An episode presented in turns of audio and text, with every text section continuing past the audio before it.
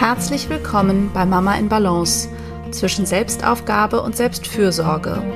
Der Podcast für alle Mütter, die Inspiration suchen und sich Gutes tun wollen. Ich bin Hanna Drexler. Ich bin systemischer Coach für Frauen und Mütter. Ich gebe Einzelcoachings und Workshops und bin zweifach Mama aus Hamburg.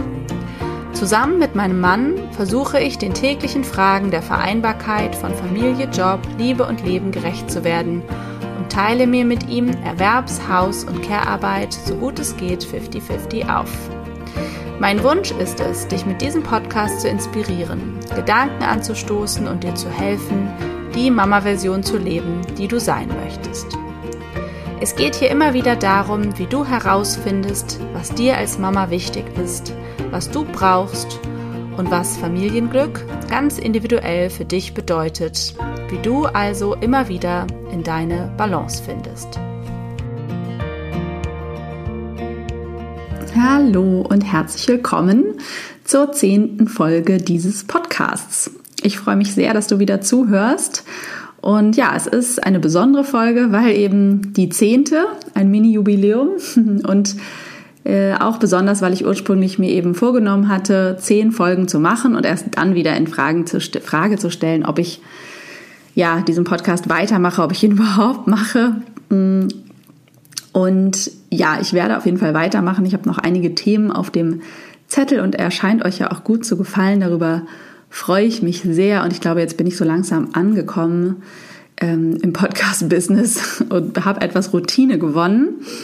Ähm, ja, und anlässlich dieser zehnten Folge habe ich euch bei Instagram abstimmen lassen, welches Thema ihr euch wünscht. Und das Ergebnis war das Thema Paarpflege als Eltern.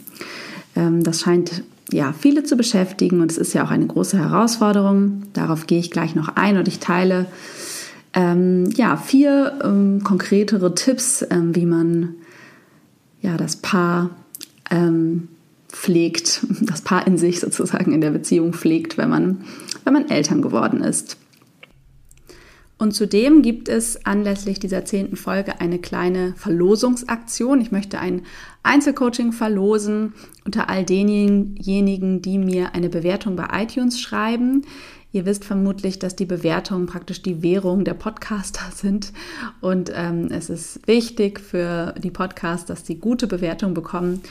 Und ähm, ja, unter all denjenigen, die mir eine Rezension schreiben, also nicht nur auf die Sterne klicken, sondern auch einen kleinen Text schreiben, möchte ich ein Einzelcoaching verlosen.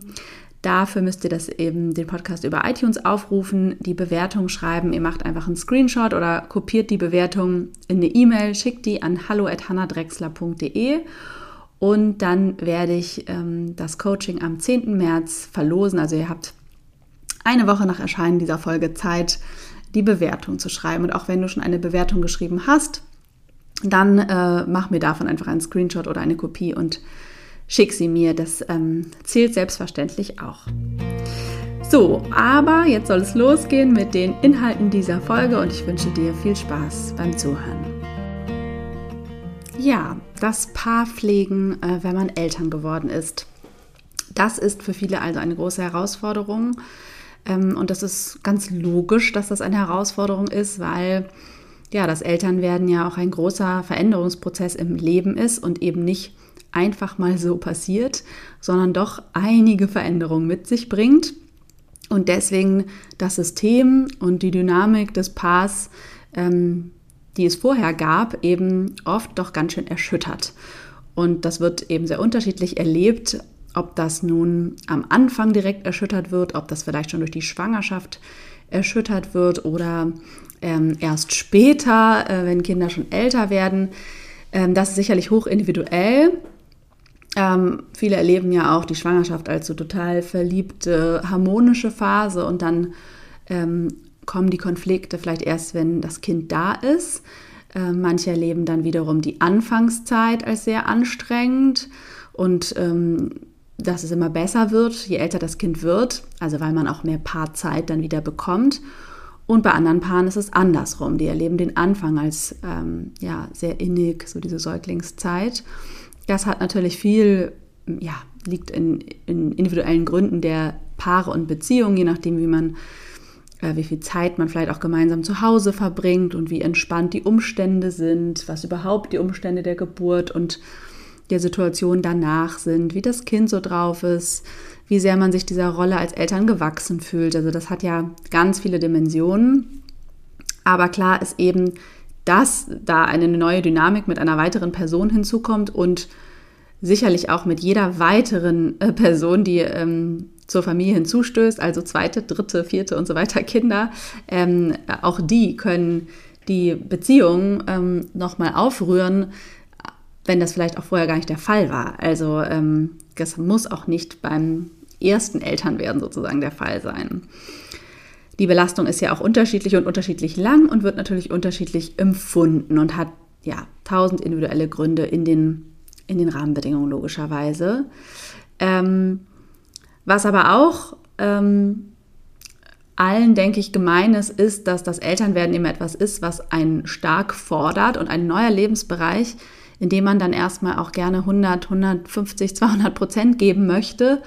Und das bedeutet, dass man in einem anderen Lebensbereich Abstriche machen muss. Und das ist dann oft die ähm, Paarbeziehung. Also man ist so verliebt vielleicht auch in dieses neue Baby und eh schon mit ganz viel Nähe beschäftigt und schlaflos und hat auch nicht so die Möglichkeit, zusammen wegzugehen, vielleicht irgendwie mal was anderes zu unternehmen, was mit Baby ähm, vielleicht schwieriger ist. Insofern schwindet meist einfach die Paarzeit und ähm, ja, wird so ein bisschen durch diese Elternzeit im wahrsten Sinne ersetzt. Und das ist auch ganz normal, dass äh, da der Fokus sich verschiebt. Und es geht dann eher darum, den Fokus irgendwann wieder zurückzuschieben oder zu sehen, wie können wir mehr einen Ausgleich finden, was brauchen wir als Paar für Rituale oder Rahmenbedingungen, damit wir uns als Paar auch erleben und ja, das Paar in uns pflegen können. Und viele Konflikte ranken sich gerade im, am Anfang, aber vermutlich auch später äh, um das Thema Nähe und Distanz. Also wer darf wie viel weggehen im wahrsten Sinne des Wortes kann es schon sein. Äh, wie viel Nähe und Distanz haben wir als Paar? Ähm, es gibt Konflikte zwischen der Nähe, ähm, die man mit dem Kind erlebt und dem Wunsch nach Freiheit. Das meistens ja sehr stark bei den Müttern. Ähm, also gerade wenn man stillt, ist man vielleicht sehr gebunden am Anfang und kann ja, wenig raus aus dieser Situation, erlebt viel das Gleiche, kann das nicht abgeben, ist dann vielleicht auch teilweise wütend ähm, darüber und diese Wut bekommt dann ja gerne der Partner ab. Vielleicht ist man auch neidisch auf den Partner, dass der eben unabhängiger sein kann und dass man gerade als Mutter oft diejenige ist, die irgendwie als Letzte das Licht löscht oder im Zweifel eben ran muss, wenn ähm, ja, das Kind irgendwas hat. Und ähm, ja, das kann eben auch zu vielen Konflikten führen. Und gleichzeitig ist der Partner vielleicht aber auch neidisch auf diese hm, enge Bindung und dass äh, man, ja, gerade wenn man stillt, vielleicht da irgendwie immer so die letzte Waffe in der Hand hat als Mutter und man nichts ausrichten kann. Das kann ja auch frustrierend sein. Also gerade da ähm, liegen eben, ja, viel, liegt viel Konfliktpotenzial und hinzu kommen dann auch noch Hormone, die sich verändern und körperliche Dimensionen. Also Gerade für die Frau ist das ja auch nochmal ein körperlicher großer Umbruch, das Mutterwerden und viele fühlen sich dann erstmal gar nicht wohl in ihrer Haut oder nicht schön und haben vielleicht Geburtsverletzungen, andere Beschwerden und ja, insofern möchte man vielleicht auch nicht so viel körperliche Nähe, ähm, weil man auch schon so viel körperliche Nähe durch das Baby hat und das ist auch was, was für viele Partner vielleicht auch schwer zu verstehen ist und auch Konflikte auslösen kann. Genau, und andere erleben das aber auch als total äh, nähestiftende Phase und haben das, wie gesagt, erst später, dass sie dann merken, oh, unsere Beziehung wird irgendwie so praktisch und viel weniger romantisch. Und ja, insofern lohnt es sich dann, da näher hinzuschauen. Denn natürlich ist eine zufriedene Partnerschaft eine, ja, eine der besten Garantien für ein entspanntes Elternsein. Und es ist unglaublich wichtig, diese Beziehungsebene und die Liebe zu pflegen, im Grunde wie ein weiteres Kind, sich da auch für zu interessieren, für diese, ja, für das Kind ähm, ähm, Beziehung sozusagen oder Ehe oder wie auch immer ihr verbunden seid. Und ja, das braucht viel Raum, damit man diesen Weg wirklich gemeinsam geht, den Weg des Elternseins. Ähm, und schließlich ist es ja auch so, dass Kinder irgendwann ausziehen aber der Partner oder die Partnerin bestenfalls eben nicht. Und das finde ich auch immer noch wichtig, sich vor Augen zu führen, gerade wenn man sehr kleine Kinder hat, dass das auch eine endliche Phase ist, in der man sich um Kinder kümmert und man aber mit dem Partner bestenfalls oder der Partnerin ähm, ja ein Leben lang vielleicht zusammen sein möchte und dass deswegen die Investition da genauso wichtig ist ähm, wie in die Kinder oder das Elternsein und werden. Ja, und insofern habe ich fünf Tipps zusammengetragen, die euch hoffentlich helfen, ähm, eure Beziehung zu pflegen. Ja, und der erste Tipp ist ähm, ein Thema, was ich auch schon mal äh, hier in einer Folge verarbeitet habe, nämlich in der achten Folge. Die Frage, habt ihr eine gemeinsame Vision vom Elternsein? Geht ihr eigentlich in die gleiche Richtung? Ich glaube, es ist eine Grundvoraussetzung für Zufriedenheit ähm, als Paar, auch als Eltern in die gleiche Richtung zu gehen. Also so ein bisschen das, sag ich mal, die Familie als Ganzes zu sehen und zu schauen, wie verbunden sind wir da, arbeiten wir praktisch an der gleichen Sache. Weil das kann ja schnell passieren, dass man im Alltag sehr getrennte Lebenswelten hat und gar nicht mehr weiß, was tue ich hier eigentlich oder ich werde nicht gesehen in dem, was ich tue. Wenn euch bewusst ist, ähm, ja, was ihr euch eigentlich gemeinsam wünscht, wovon ihr träumt, ähm, dann kann das ja eine ganz andere Sache sein und ihr fühlt euch dann auch verbunden in, diese, in dieser gemeinsamen Richtung. Ähm, also dafür würde ich sagen, hört euch die achte Folge an, um das zu vertiefen. Der zweite Punkt ist dann eure Haltung. Die Haltung euch als Paar und Eltern gegenüber. Da halte ich es für extrem wichtig, dass ihr davon ausgeht, dass ihr beide möchtet, dass ihr beide glücklich und zufrieden seid und dass ihr im Grunde die gleichen Rechte und Pflichten als Eltern habt. Also eine Haltung der Gleichberechtigung letztendlich, ähm, dass ihr für alle Bereiche des Elternseins ähm, und alles, was dazu gehört, Haushalt, ähm, Erziehung, Erwerbsarbeit und so weiter, gleichwertig verantwortlich seid und es an euch ist, das dann wie auch immer unter euch aufzuteilen, aber das erstmal beide zu, all, ja, zu gleichen Teilen verantwortlich sind. Und dass sich da keine automatische Aufteilung findet. Das ist extrem wichtig und es hängt eben mit dem ersten Punkt auch zusammen, dass ihr das bewusst entscheidet, wie ihr euch diese ganzen Themen und Zeiten und Fragen des Elternseins aufteilen wollt. Und das, ähm, oder da hilft diese Grundhaltung, wir sind gleich, ähm, ja, enorm weiter. Und der dritte Tipp ist dann, diese Paar- und Beziehungsebene wiederum aber auch zu trennen. Also es ist vielleicht ein bisschen abstrakt, aber in der Grundannahme, wir sind gleich, wir sind verbunden als Paar und Eltern und wir gehen in die gleiche Richtung. Ähm, oder wenn wir mal nicht in die gleiche Richtung gehen, unterhalten wir uns darüber. Ähm, geht es darum, wie kommuniziert ihr dann im Alltag? Und dafür ist es entscheidend, diese Eltern- und die Paarebene auch zu trennen, und zwar bewusst zu trennen. Ähm, dass ihr nicht Konflikte, die ihr eigentlich als Eltern habt, ähm, auf die Paarebene schiebt, also auf die Beziehungsebene und dann eine Frage von, liebst du mich eigentlich genug daraus macht, sondern ähm, ja, das bewusst trennt. Also das ist sozusagen sinnbildlich, im, es gibt ein Date und dann gibt es ein Treffen als Elternteam. Also ihr seid da, also Eltern seid ihr für euer Leben. Das werden immer eure Auf, wird immer eure Aufgabe sein, euch um eure Kinder als Eltern zu kümmern. Und die Paarebene, die wählt ihr noch darüber hinaus. Und das ist eine andere Beziehung, die nur unter euch ist. Und ja, da ein bisschen zu schauen, wie könnt ihr das in der Kommunikation trennen ähm, und sich auch eben Zeit zu nehmen dafür, wie geht es dir als Person und wie geht es dir als Vater oder Mutter? Das ist eben ein Unterschied. Ähm, ja, der vierte Tipp ist Dates verabreden. Also für Nähe sorgen. Ich hatte ja schon gesagt, dass viele Konflikte um Nähe und Distanz entstehen. Und ähm, ja, der vierte Tipp ist eben für Nähe sorgen. Und das kann ja ganz unterschiedlich aussehen. Das muss ja nicht unbedingt ähm, der krasse Dateabend mit Essen gehen und Theater oder Kino oder ich weiß nicht was sein, für den man einen Babysitter oder Großeltern oder wie auch immer braucht. Sondern das kann ja auch eine Verabredung auf dem Sofa sein. Ähm, und ja, ich würde sagen, verabredet euch dafür, tragt es euch in den Kalender, nehmt diese Paarzeiten genauso wichtig wie andere Verabredungen. Ähm, da, da ist mir schon öfter begegnet, dass Menschen das absurd finden, aber dann sage ich immer, naja, ihr habt euch ja vorher als Paar auch verabredet und ob ihr nun rausgegangen seid oder nicht, ist ja eigentlich egal. Ähm, also vielleicht besonders füreinander zu kochen oder was auch immer ihr gerne tut, einen Film gucken, aber natürlich euch vor allen Dingen auch Zeit für Kommunikation zu nehmen und euch ja darüber austauschen zu können, wie es euch eigentlich geht. Am besten in Körperkontakt hm, ist auf jeden Fall ein wichtiger Tipp. Ähm, genau, Sex, Körperkontakt an sich ist natürlich immer schön und äh, nicht zu unterschätzen.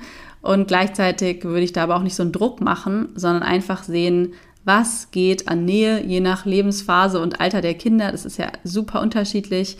Es können auch Dates tagsüber sein, zum Mittagessen gehen. Ihr könnt euch zum Frühstücken verabreden.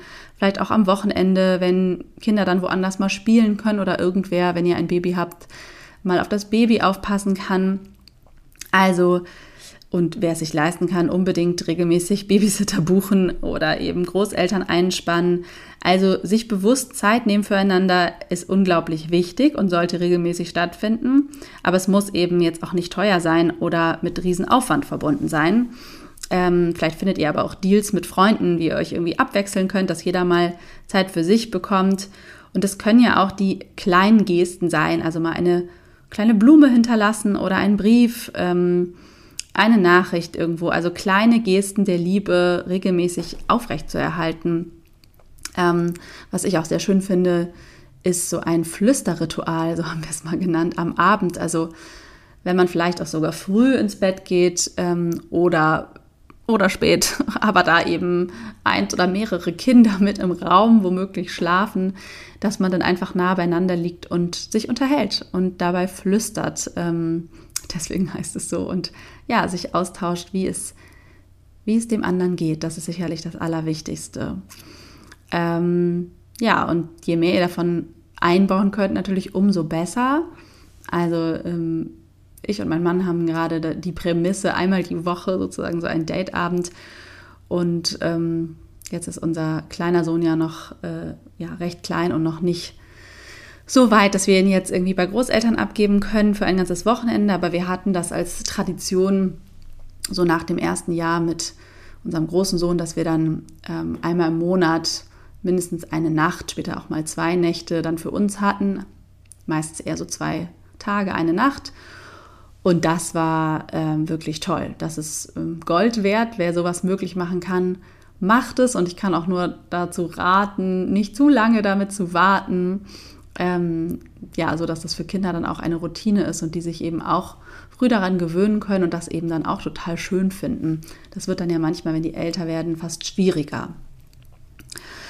Genau, und der fünfte Tipp ist, getrennte Zeiten zu verbringen. Also die Distanz äh, bewusst einzubauen, äh, damit ihr auch eure getrennten Bedürfnisse sozusagen im Blick behalten könnt. Also jeder hat ja auch eigene Interessen und Hobbys und Freunde, die er treffen möchte. Und ähm, ja, dafür auch Raum zu geben, wer sich eigentlich gerade was wünscht.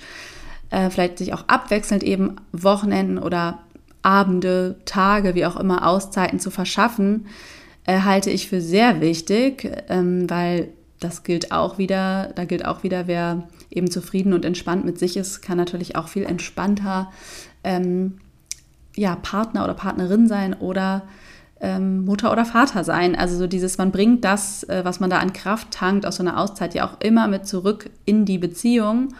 Und es ist selbstverständlich, dass jeder auch mal Raum für sich braucht. Ähm, ja, vielleicht gibt es eben absurde Hobbys, die man nicht teilt. Aber auch wenn man einfach nur mal seine Ruhe haben will und Zeit zu lesen, zu denken, in die Sauna zu gehen, was auch immer und das für sich machen will. Und es ist vielleicht manchmal leichter möglich, sich das gegenseitig ähm, ja, einzurichten, als jetzt zu zweit wirklich rauszukommen. Und insofern, ähm, ja, vergesst nicht, wie wichtig es ist, Zeit getrennt zu verbringen. Denn wenn es ja dem jeweils anderen gut geht, geht es euch beiden gut und damit auch der Familie. Und man gönnt es dem anderen ja dann auch von Herzen einfach Zeit für sich zu finden und irgendwie ja wieder ein bisschen bei sich anzukommen. Und genau, das ist auf jeden Fall der fünfte Tipp. Ich wiederhole die nochmal kurz. Also die, ähm, die, der erste Tipp ist, geht ihr in die gleiche Richtung, habt ihr eine gemeinsame Vision.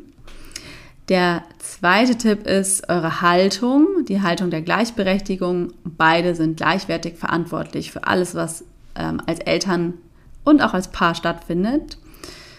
Ähm, der dritte Tipp ist die Kommunikation im Alltag. Trennt da immer wieder die Eltern von der Paarebene. Ähm, wir haben zum Beispiel ja auch so ein sonntägliches Teamtreffen, wo wir alle Orga um das Elternsein besprechen und das ist auf keinen Fall ein Date. ähm, ein Date ist etwas anderes. Da versuchen wir eben nicht so sehr, um über die Kinder zu reden. Ähm, da können wir natürlich darüber sprechen, was uns so bewegt, aber es geht eigentlich darum, ja, dass wir da Zeit wirklich für uns haben.